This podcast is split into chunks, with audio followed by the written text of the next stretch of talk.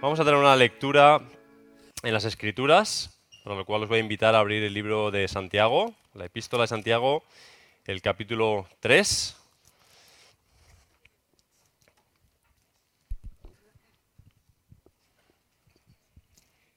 Capítulo 3, del 1 al 8. Hermanos míos, no os hagáis maestros muchos de vosotros, sabiendo que recibiremos mayor condenación. Porque todos ofendemos muchas veces. Si alguno no ofende en palabra, este es varón perfecto, capaz también de refrenar todo el cuerpo. He aquí, nosotros ponemos freno en la boca de los caballos para que nos obedezcan y dirigimos así todo el cuerpo. Mirad también las naves, aunque tan grandes y llevadas de impetuosos vientos, son gobernadas con un muy pequeño timón por donde el que las gobierna quiere. Así también la lengua es un miembro pequeño, pero se jacta de grandes cosas. He aquí cuán grande bosque enciende un pequeño fuego. La lengua es un fuego, un mundo de maldad. La lengua está puesta entre nuestros miembros y contamina todo el cuerpo e inflama la rueda de la creación y ella misma es inflamada por el infierno.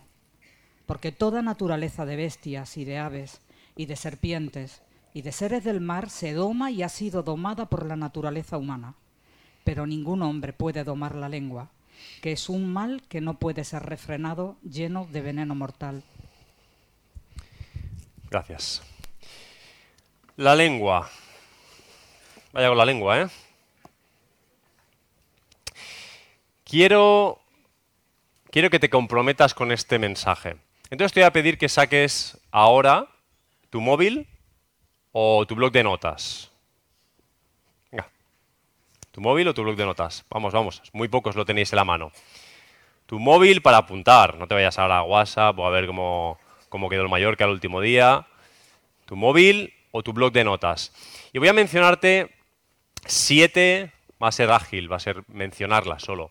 Siete momentos que encontramos en la epístola de Santiago, que los siete hablan sobre lo que decimos, sobre la lengua. Y quiero que apuntes las siete, que apuntes una palabra para acordarte, a veces que con una sola palabra te bastará.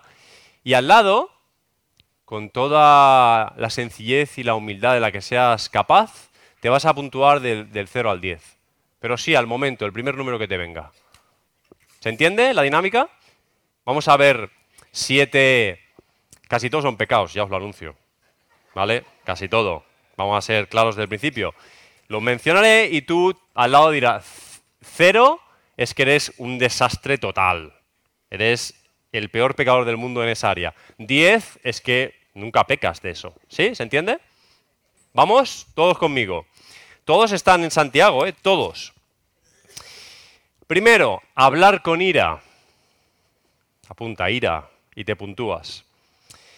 Santiago 1, 19 y 20. Todo hombre sea pronto para oír, tardo para hablar, tardo para la ira, porque la ira del hombre no obra la justicia de Dios. ¿Ay, ¿Cuánto hablas con ira? Puntúate. ¿Lo tienes? Vamos con la segunda, que nadie se pierda, ¿eh? que esto va ágil. Esto es una encuesta rápida. La siguiente, después de hablar con ira, es despreciar o humillar verbalmente a los demás. Santiago capítulo 2, hablando de ricos y pobres, en el, en el versículo 3 dice, miras con agrado al que trae ropa espléndida y le dices, siéntate tú aquí adelante conmigo, siéntate confortablemente. Y le dices al pobre, tú quédate de pie por allí o siéntate debajo de mi estrado, el lugar donde se apoyaban los pies. Despreciar con tus palabras. Venga, del 0 al 10. Desprecio mucho, desprecio poco. A veces cuando estoy cansado, como decía Pau, no, te imagines a ti mismo en tu mejor momento. Tienes que hacer una media, el average de tu realidad. ¿sí? Tercera, ofender. Versículo, capítulo 3, versículo 2. Dice, cuidado, ¿eh? porque dice todos, así que estás incluido ya, que tienes una pista aquí. Todos ofendemos muchas, así que 10 y 9 es pocos. Todos ofendemos muchas veces. Dice, si alguno no ofende de palabra, este es varón perfecto. Ofender. Ponte ahí un... ¿Estás haciéndolo? Luego voy a revisarlos todos, ¿eh? Uno por uno. Cuatro. Maldecir. También en el capítulo 3, versículos 9 y 10. Con la lengua bendecimos al Señor y Padre, como ahora mismo estamos bendiciéndole, alabándole. Y con la lengua maldecimos a los hombres que han sido hechos a semejanza de Dios. De la misma boca sale bendición y maldición. No conviene que esto sea así, hermanos míos, dice el texto. Te das cuenta que Santiago habla muchísimo de, del palique, darle a la, a la sin hueso. La 5, hablar mal del hermano.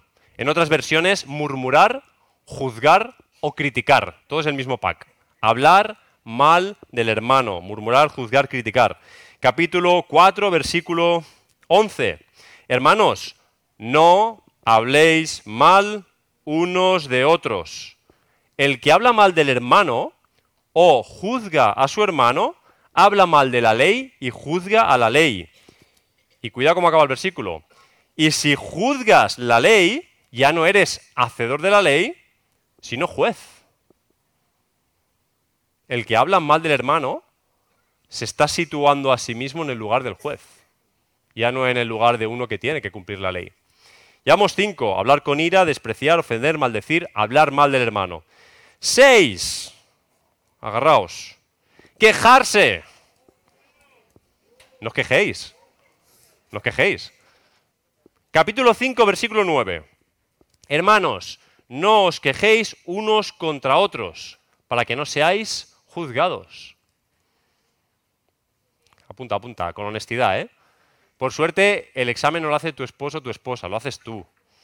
Pero sé honesto. Y siete y última, jurar. Los cristianos somos mucho de no se jura, no se jura. No se jura. Dice el capítulo 5, versículo 12. Ante todo, hermanos míos, no juréis ni por el cielo ni por la tierra, ni con ningún otro juramento, sino que vuestro sí sea sí, vuestro no sea no. ¿Sabéis qué pasa con jurar? ¿Sabéis por qué no tenemos que jurar? En el momento en el que una persona jura, está diciendo de sí mismo, no soy confiable simplemente hablando.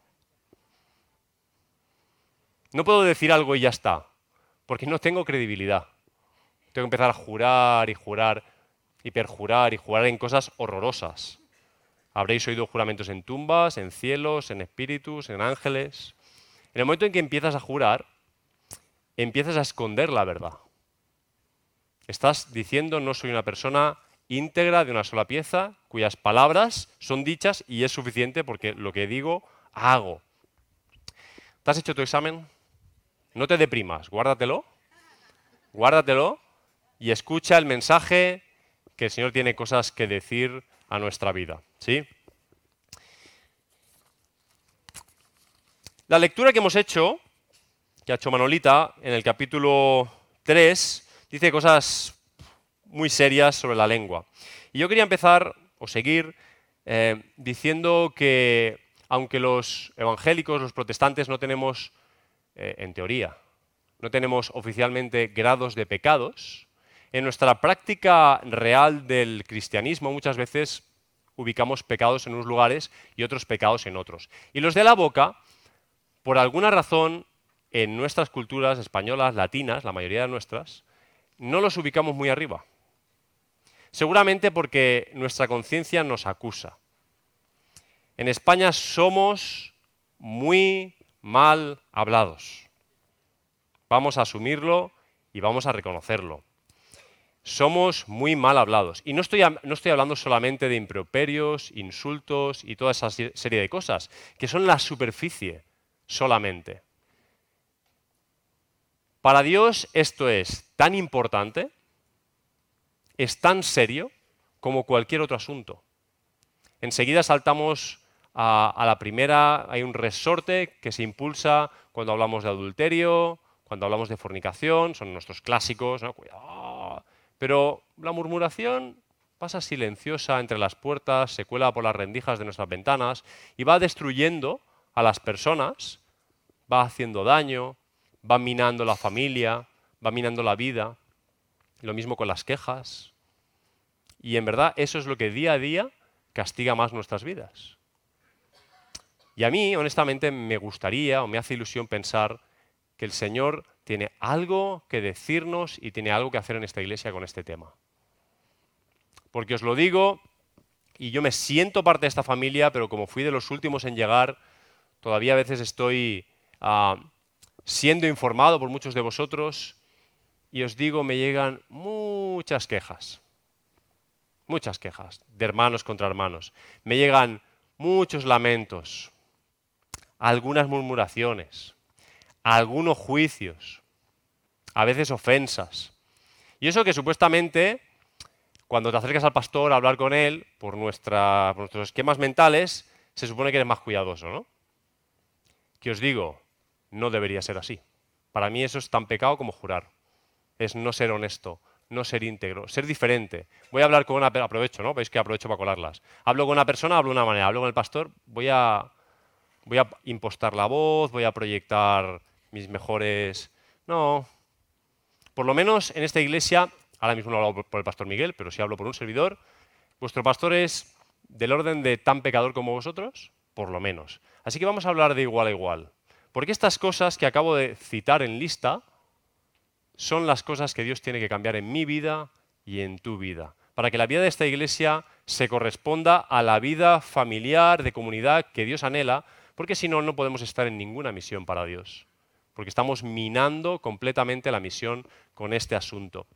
El capítulo 3 utiliza dos verbos cuando habla de, lo que la lengua hace en nuestras vidas. Y utiliza con los versículos 3 y 4 el verbo dirigir te ponen el ejemplo de los caballos, que son amarrados por la boca, pero fíjate, ¿tú, sabes la fuerza que tiene un caballo. ¿Has visto alguna vez esa competición que hacen en el País Vasco de tirar de una cuerda un caballo contra seres humanos? ¿Alguna vez has visto eso? En el País Vasco hacen esas cosas. Tiran piedras, compite con caballos fuertes. Normalmente se requiere de unos ocho hombres, de los que aquí casi no hay ninguno.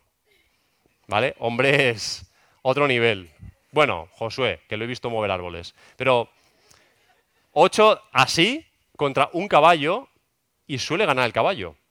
Pues nosotros amarramos la boca del caballo para dirigir su vida, para dirigir su camino. Y ese es el ejemplo bíblico de lo que la lengua hace contigo. No lo que tú haces con ella, sino que ella hace contigo. Te lleva por los caminos que quiere. Tú hablas y a veces hablas lo que no debes o callas lo que no debes y eso marca los caminos que caminas. El segundo verbo que se utiliza es gobernar y te hablan de, un gran barco y aquí en Palma tenemos grandes barcos habitualmente ahí amarrados en el puerto, barcos gigantescos de los que bajan miles de personas y que son controlados, pues, perdona mi ignorancia, por algún timón. Será, yo no sé qué tamaño tendrá, a lo mejor hoy todos son botones, pero un timoncito pequeño que controla la dirección de ese monumental barco y gobierna lo que sucede con todo ese barco. La lengua es capaz de dirigir tu vida hacia lugares que tú ni sospechas. Sin embargo, em, fijaos, el, el versículo 5 ponen el siguiente ejemplo también. Hablan de un incendio. Creo que en España también estamos bastante castigados por este tema como para sensibilizarnos. Uno no enciende un pequeño fuego en un bosque en España, normalmente en la mayoría de comunidades autónomas, desde el 15 de marzo hasta el 15 de octubre por ley. Porque tú puedes encender una pequeña barbacoa o puedes quemar algo de forma agrícola, quemar algunas, algo que te sobra, lo que sea, perdonad también mi ignorancia agrícola, ah, pero eso si se descontrola, si, empieza a alcanzar árboles de un bosque, rápidamente se te va de las manos y a partir de ahí ya no, no, solo es que tú no puedas hacer nada, es que muchas veces aquellos que están bien preparados para atacar ese fuego llega un punto que no pueden hacer nada y traen camiones y traen mangueras de presión y traen helicópteros y aviones y ese fuego que empezó para una barbacoa o para, para quemar unos rastrojos acaba en algo completamente descontrolado. Y aunque a ti te cueste de asumir, esa es la realidad de tu boca. Que dices cosas a veces, que callas cosas a veces, que pueden escaparse de control rápidamente y tener consecuencias que ni imaginas. Y por alguna razón no nos estamos tomando este asunto suficientemente en serio. No somos suficientemente disciplinados con nuestra boca. Y si no, si no lo piensas, vuelve a mirar la encuesta que has hecho. Y lo de la queja y la murmuración y todo eso. Ese mismo capítulo nos va a utilizar también dos verbos, ya no de lo que la lengua es capaz de hacer en tu vida, sino de lo que tú deberías estar haciendo con tu lengua, con tu boca, con tu hablar. Los dos verbos son los siguientes. Versículo 8, domar. Tenemos que domar la lengua. Versículo 2, refrenar la lengua. Es decir, si te fijas, la, imagen visual es como la de domar un caballo, ¿no? Agarrar por las riendas y, controlarle, frenarle, refrenar la lengua, frenar, parar. Un ejercicio de retención, de sujeción. ¿Sabéis por qué es tan importante ese tema? ¿Alguien sabe por qué es tan importante este tema de la boca? ¿Por qué es tan clave? En el capítulo 1, versículo 26, Santiago dice, si alguno supone ser religioso, así dice la versión que leo, supone ser religioso, no refrenando su lengua, sino engañando su corazón, su religión es vana. Y aquí no utiliza la palabra religión en esa forma negativa que nosotros utilizamos a veces de religiosidad, sino su espiritualidad, su creencia. Si alguno cree que sigue al Señor, pero no refrena su lengua, engaña su corazón. Es decir, no refrenar la lengua, igual engañar al propio corazón.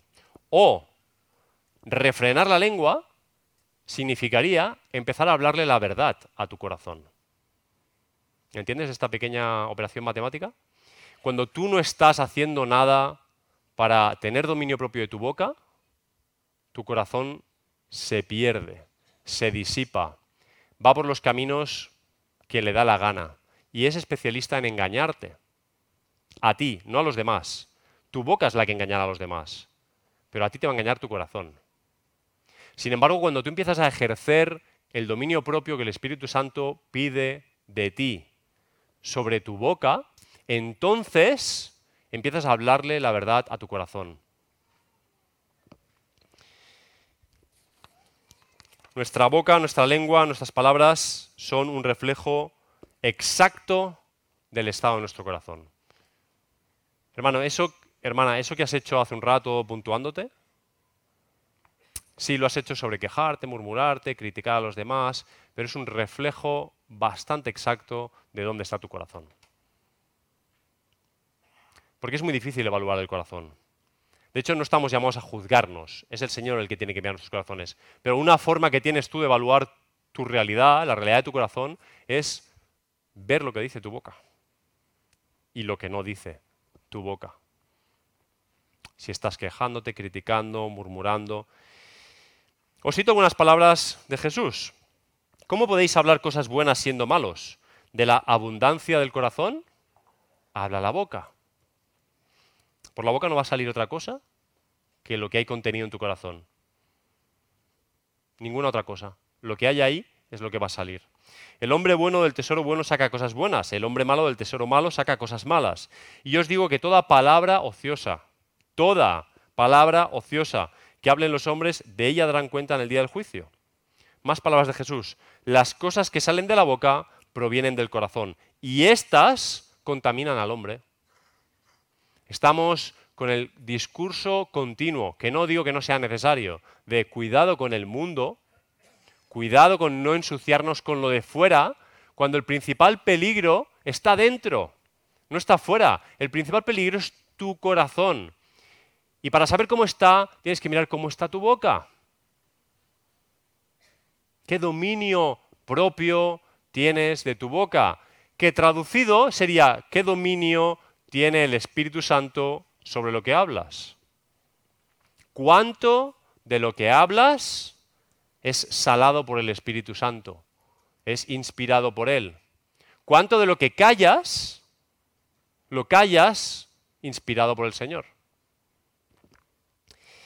Refrenar tu lengua no es principalmente un ejercicio de convivencia. Muchas veces lo, lo, pensamos de esa manera, ¿no? No voy a decir tal cosa, no voy a callar tal cosa por no ofender, por no piensas en la relación que tienes con el otro, ¿verdad? Que normalmente lo, manejamos de esa manera, pensamos, si digo tal cosa, a lo mejor no se me entiende, seré incomprendido, se va a ofender, puedo hacer daño, etc.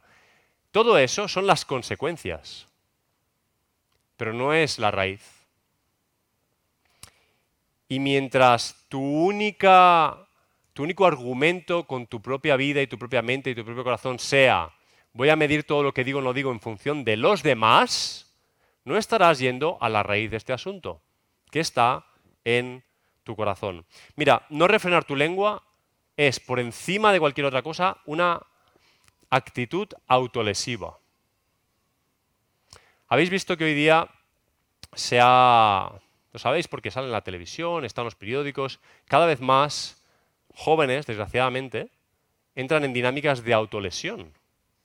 ¿Habéis visto alguna vez a un joven en estas actitudes? Yo he estado con jóvenes que lo hacen. Y es terrible. Imagínate cómo, cómo está la vida de una persona para empezar a experimentar como salida o como opción de vida cortarse o dañarse en cualquier otra forma, es un paso previo al suicidio. Otro de los temas que, en los que reflexionamos poco y que algún día también le tenemos que meter mano como cristianos. No refrenar tu lengua es exactamente lo mismo. Vas con tu boca suelta por ahí, sin control, y estás esencialmente autolesionándote, dándole el permiso a tu corazón a ser libre de pensar y hacer lo que quiera, decir lo que quiera, sin ningún tipo de freno, sin ningún tipo de disciplina. ¿Quién sabe qué argumentos te darás? La libertad, no sé qué.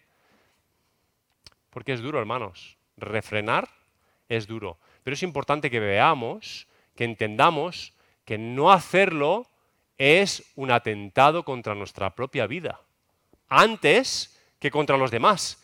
Ojo, lo que vas a decir va a dañar fuera. Inmediatamente vas a poder ver el daño que le haces al que tienes enfrente. Un daño inmediato. ¿Quién sabe cuánto durará? ¿Quién sabe qué habrá que hacer para repararlo si se repara? Pero hay un daño permanente aquí. Mientras sigas soltando tu lengua y me entendéis el soltar, se ve como una expresión así como, pero simplemente soltar la lengua es lo opuesto a refrenar la lengua. Es darle campo para que actúe y diga como considere. En eso estás destruyendo tu vida. Te va la vida en ello. Quizá más que en un adulterio. Porque cada día estás hablando. Cada día estás hablando, hermano, hermana. Cada día estás destruyendo tu corazón si no haces nada por refrenar tu lengua. Refrenar tu lengua, por lo tanto, es una de las principales formas de guardar tu corazón. La Biblia habla varias veces, une la palabra corazón con el verbo guardar. Guarda tu corazón, guárdalo por encima de cualquier otra cosa guardada. ¿Te has fijado en esa frase? O sea, la cosa más importante que tienes que guardar es tu corazón y de lo que estamos viendo en Santiago, una de las principales formas de guardarlo es refrenar nuestra boquita. Ponerle límites, disciplinarla, entrenarla, enseñarle. Por eso el apóstol Pablo también decía, ninguna palabra dañina salga de vuestra boca, sino la que sea buena para necesaria edificación que comunique gracia a los oyentes. Un poco de levadura leuda la masa, un poquito de bocazas y destruyes el corazón. Con un poquito. No necesitas mucho. Pensad en el siguiente versículo. Seguro que lo habéis oído muchas veces. Está en Filipenses 4, versículo 8. Todo lo que es verdadero, honesto, justo, puro, amable, todo lo que es de buena reputación, si hay alguna virtud, si hay algo digno de alabanza, ¿cómo acaba el versículo? En esto pensad. ¿Te has dado cuenta que es un imperativo? ¿Alguna vez te has parado a pensar, esto es un, pensamiento en bucle, ya veréis, ¿te has puesto a pensar dónde empiezan tus pensamientos? ¿Cómo llega un pensamiento a tu cabeza? De pronto está ahí, ¿no? O sea, no es que tú digas, voy a pensar en tal cosa, porque el momento que dices, voy a pensar en tal cosa, ya estás pensando en tal cosa, pensamiento en bucle infinito. Pero la Biblia te dice en imperativo, en esto pensad. Si tú no tienes la capacidad, que es la excusa habitual que nos damos, de elegir voy a pensar en esto porque ya empiezas a hacerte trampas, lo que sí tienes es la capacidad de refrenar tus pensamientos y elegir cuáles de ellos vas a alimentar y cuáles vas a desechar. Y eso de por sí es un entrenamiento y es un entrenamiento duro y complejo. Pero la Biblia es la que te recomienda que hagas exactamente eso. Tienes que pensar en todo lo que sea verdadero, honesto, justo, puro, amable, de buena reputación, virtuoso, digno de alabanza. Cuando vengan pensamientos que vayan en ese camino, alimentalos. Medita en ello. Por eso la Biblia insiste tanto en meditar en las escrituras, porque tú estás marcando una línea de trabajo a tu mente. Estás dándole vueltas, meditando, profundizando en las cosas que te van a dar vida. En el momento que los pensamientos no son los que debieran ser, aunque tú a lo mejor no has elegido estar en ese punto, si tienes la autoridad de parte del Señor para renunciar a esos pensamientos, pues no voy a seguir pensando en esto, no voy a seguir dándole coba a este asunto, no voy a seguir enfrascándome en esto. La mayoría de enfermedades mentales tienen mucho de esto hay mucha biología detrás, hay que tener cuidado con lo que se dice, pero tienen de esto. De hecho, hay muchos estudios, cada vez más, que dicen que algunas de las enfermedades mentales que sufrimos, Alzheimer, Parkinson, etc., tienen estadios previos de pensamientos en bucle, TOC, ¿sabéis lo que es el TOC? Eh, trastorno obsesivos compulsivos, que uno se niega a trabajar. Porque todos, hermanos, todos somos un poquito obsesivo-compulsivos con nuestras cosas.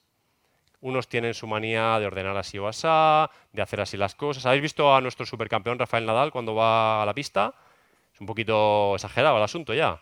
Por aquí, por aquí, por aquí, no sé qué, me toco por aquí, me toco por aquí, no sé qué. Luego se sienta el muchacho. ¿Lo habéis visto?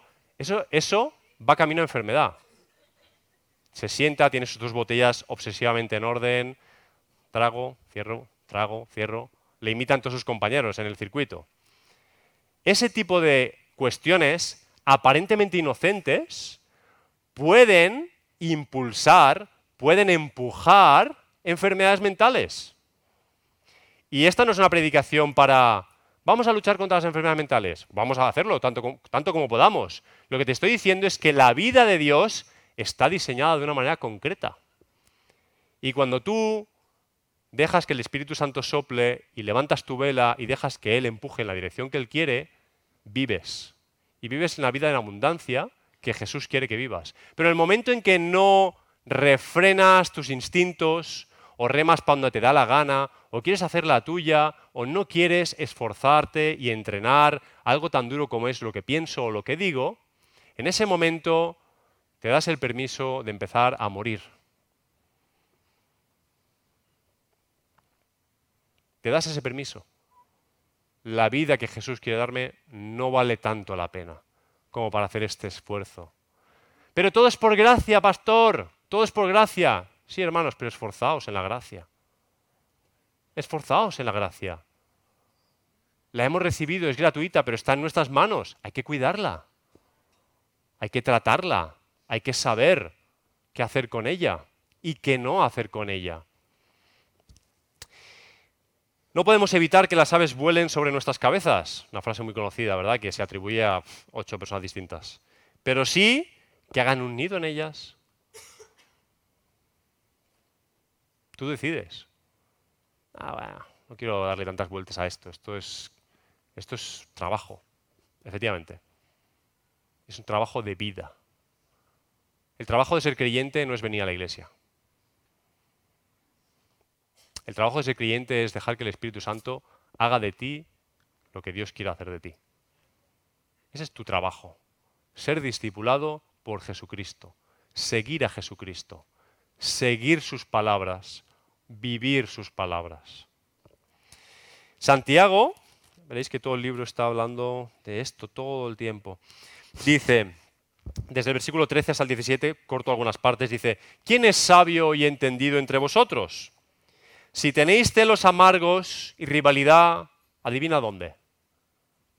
En vuestros corazones, si tenéis celos y rivalidad, no os jactéis y mintáis contra la verdad. Escucha bien esta expresión.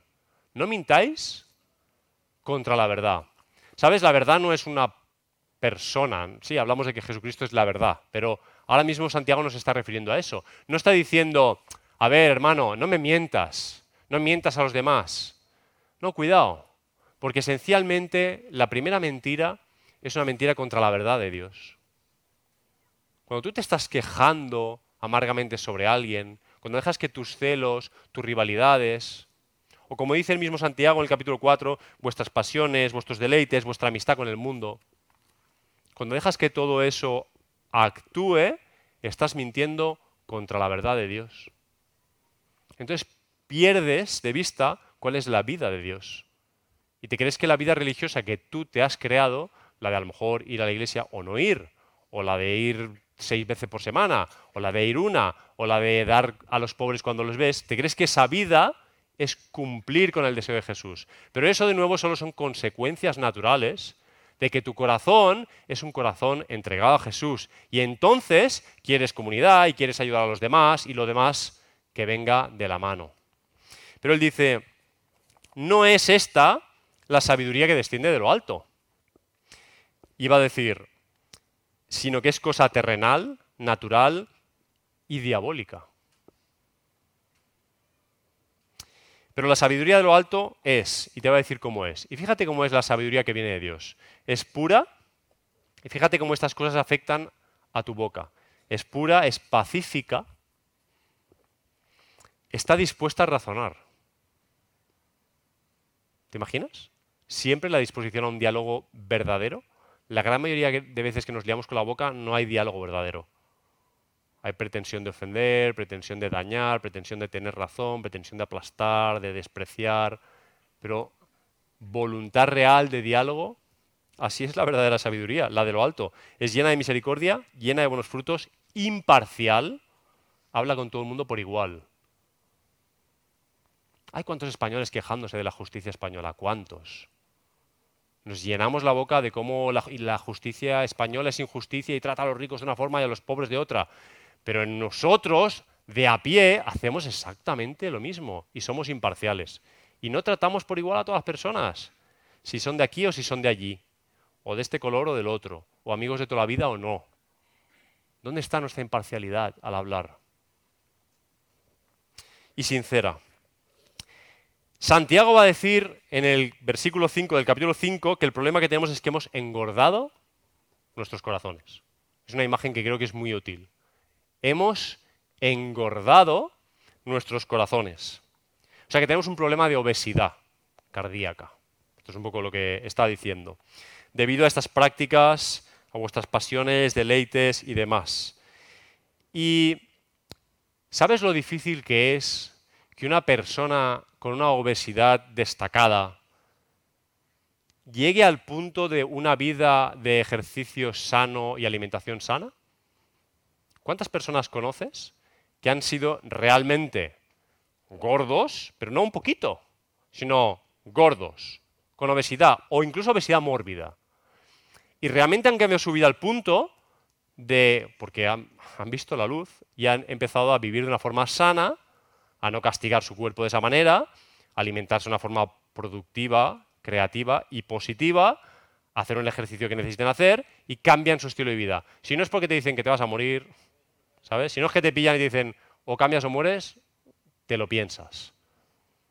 Y eso es lo que le pasa a nuestros corazones, hermanos. Según el libro de Santiago, es que habéis vivido en deleites en la tierra, habéis sido disolutos, disipados, habéis engordado vuestros corazones como en el día del degüello. Como si fuéramos animales que fuéramos a la matanza y nuestro propósito fuera engordarnos. Eso es lo que dice él. Y la principal evidencia de esto es nuestra boca. Nuestra boca es la evidencia de cómo está nuestro corazón. Estamos, como dice Santiago también en el capítulo 1, carentes de sabiduría, no somos perfectos cabales sin que nos falte cosa alguna. ¿Recordáis ese texto? Quiero concluir y quiero hacerlo marcando tres líneas de construcción, porque una cosa es diagnosticar una situación, como hace Santiago, y otra cosa es, después del diagnóstico, hay, tiene que haber algún tipo de tratamiento. Tenemos que hacer algo al respecto. Eh, yo no quiero dejar a nadie sentado en su banco, en su silla, pensando, bueno, esto es un desastre, no, no hay remedio, mi boca es una perdición, pero tiene solución. La tiene. Y quiero mencionarte tres líneas que también salen de Santiago y que están ahí y que pueden rescatar tu vida. Mira, lo primero, Dios quiere intervenir en tu vida, que significa en tu boca y en tu corazón. Si no te lo crees, desconecta aquí. Desconecta que no es para ti. Pero te aseguro que Dios quiere intervenir en tu boca, en lo que dices y lo que no dices, porque le importa. Quiere hacer algo en tu corazón. Quiere intervenir en tu vida. Si no, ¿cómo puedes interpretar este versículo? Si alguno de vosotros carece de sabiduría, dice alguno, alguno, quien sea.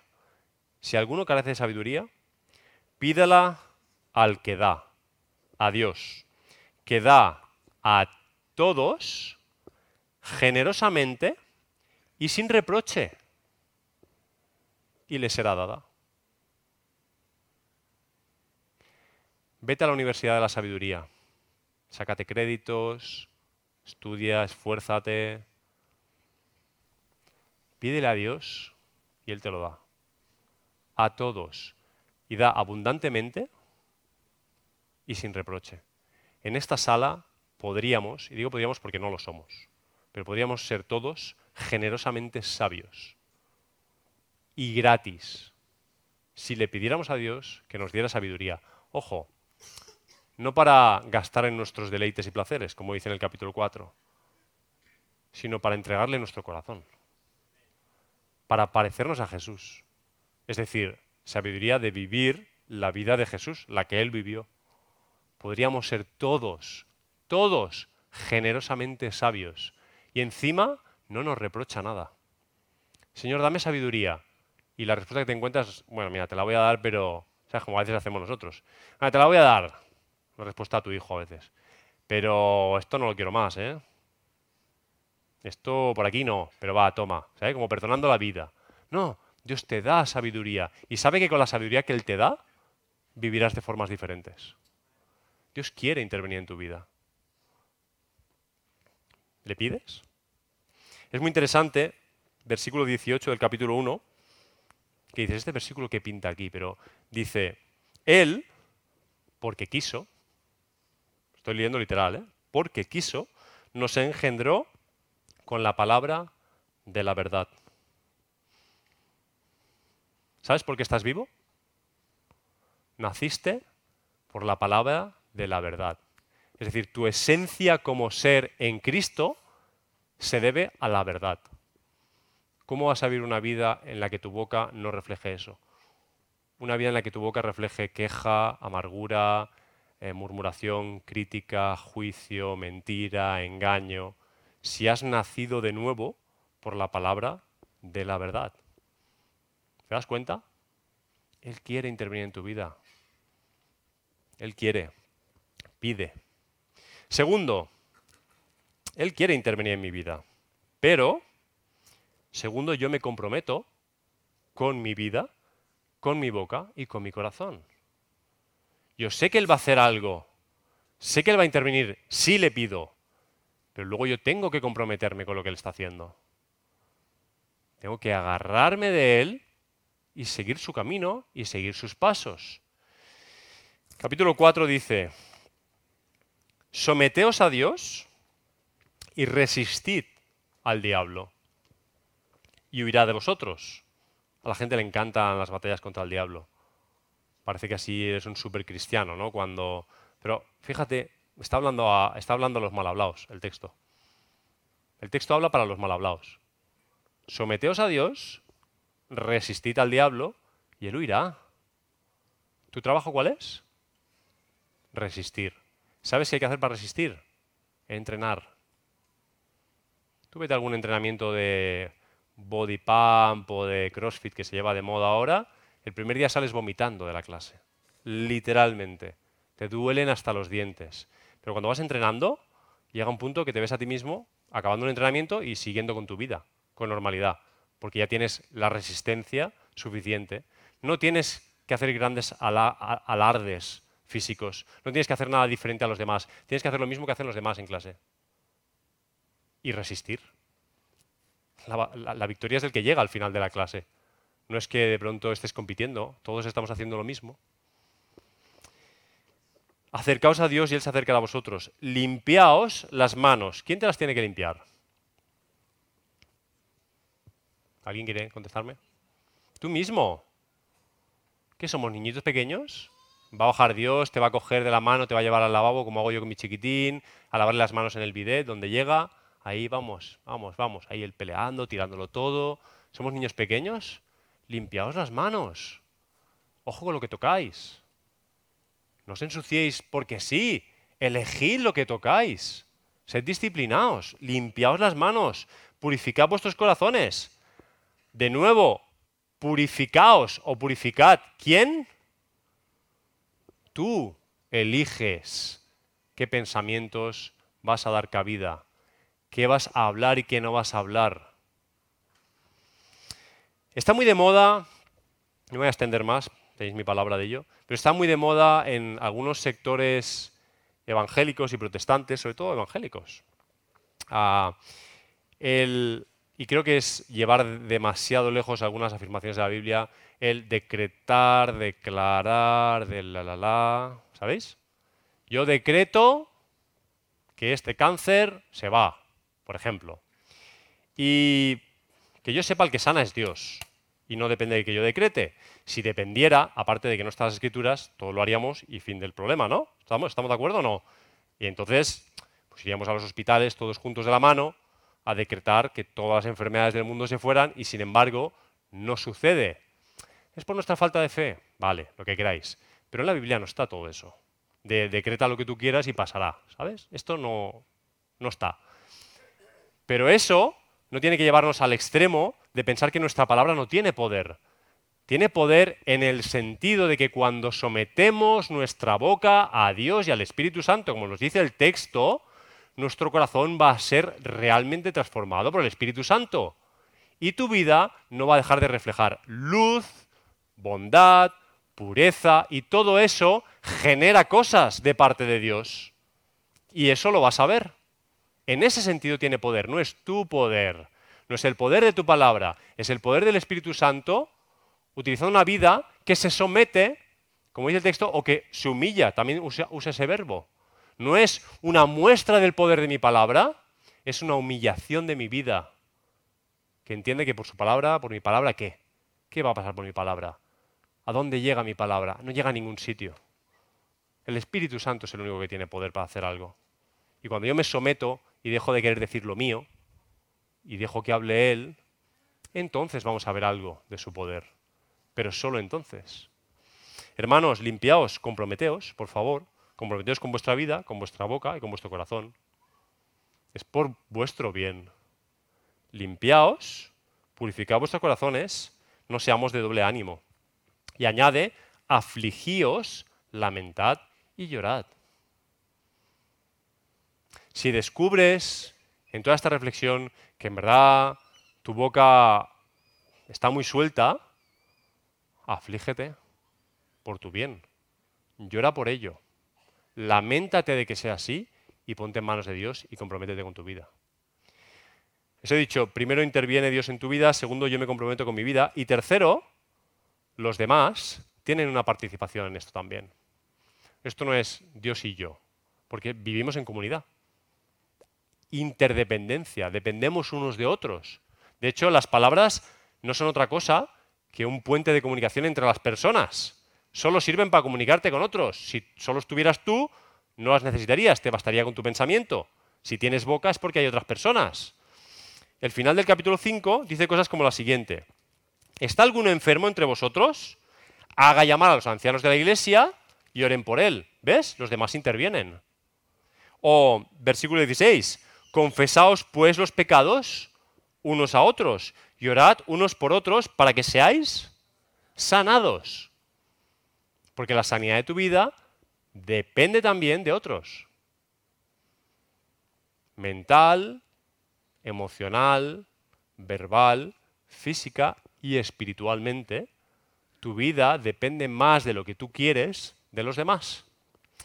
O, acaba así la carta y así acabo yo también, versículos 19 y 20 dice, si alguno entre vosotros se extravía de la verdad y otro lo hace volver, sepa que el que lo haga volver de su pecado, del extravío de su camino, salvará su alma de la muerte y cubrirá multitud de pecados. No eres tú el que te salvas de la muerte, ni eres tú el que cubre multitud de pecados.